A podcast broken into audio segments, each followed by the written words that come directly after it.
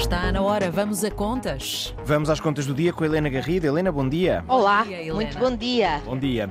Ora bem, o governo já aprovou eh, ou eh, aumentos, eh, já aprovou aumentos salariais estruturais e intercalares dos assistentes técnicos e técnicos superiores da função pública. O pagamento começará a ser feito em agosto, com retroativos a janeiro. Será esta correção suficiente para acabar com a desvantagem de ser funcionário público em algumas especializações, Helena? Este é um tema muito específico que eu vou ouvir e aprender.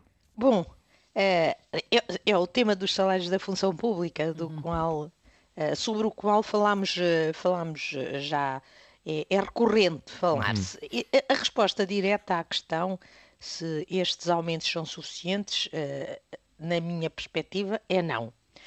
A folha salarial da administração pública, ao longo das carreiras, tem um problema que está diagnosticado há muito tempo eh, e que ouço falar dele de forma até mais assertiva desde o tempo da Troika.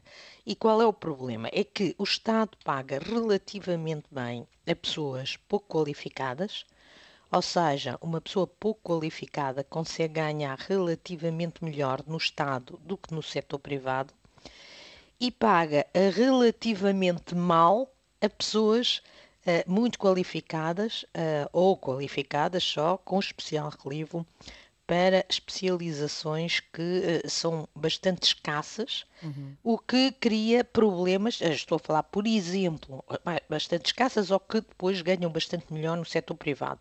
Estou a falar, por exemplo, neste momento, eh, a área toda dos sistemas de informação, ou seja, informáticos, para simplificar, uh, gestores economistas, médicos, advogados, não, advogados, não, e estou a excluir aqui os médicos, porque o caso dos médicos é um caso muito especial e mesmo esses, como temos visto, tem-se falado muito sobre, sobre este assunto também, os médicos no Estado são super mal pagos, além de quem vai a um hospital público vê eh, se estiver atento, que trabalham, médicos e enfermeiros, que trabalham ou que em condições Sim, eh, sim. muito difíceis, em muito más condições, pelo déficit de investimento que tem havido eh, nos últimos anos. Bom, mas Em qualquer cenário, desculpa, Helena Garrido, isto é sempre um, um cenário em qualquer setor que, que abre espaço para a chamada saída de talentos, não é? Ora bem, é esse o ponto, exatamente esse o ponto.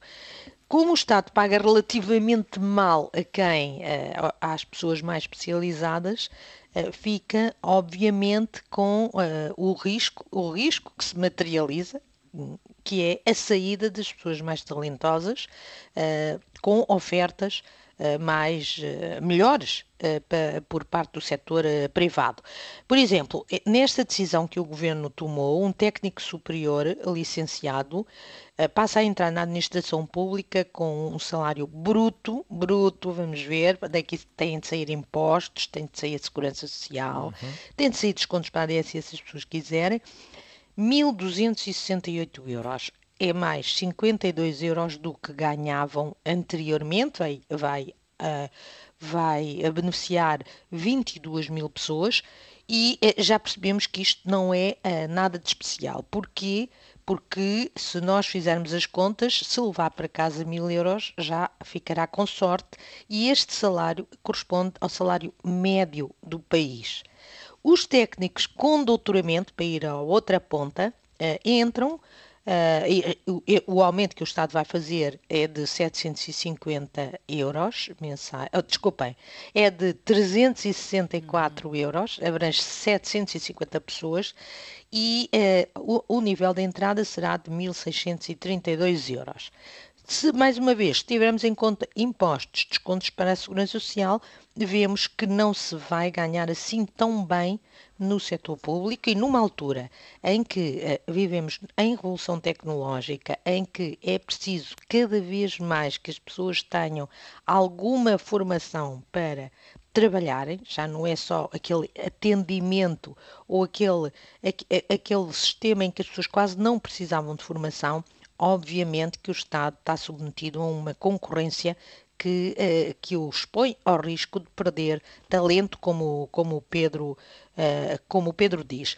Claro que quem valoriza a segurança, há aqui um prémio que pode estar relacionado com a segurança, porque enquanto nós, no, no, no setor eh, privado, corremos riscos de ser eh, despedidos, no setor público é praticamente impossível ser, ser despedido e é, isso tem um valor, não é? E, e até se pode ganhar um bocadinho menos por causa desse valor, mas não muito menos. Obviamente, aquilo que o governo está a fazer tem de ser encarado como o início de um caminho para se valorizar quem é mais qualificado uh, na administração pública e para conseguirmos uh, voltar a conquistar pessoas qualificadas para os serviços públicos. E não estamos a falar dos casos mais específicos, como médicos, enfermeiros e até professores.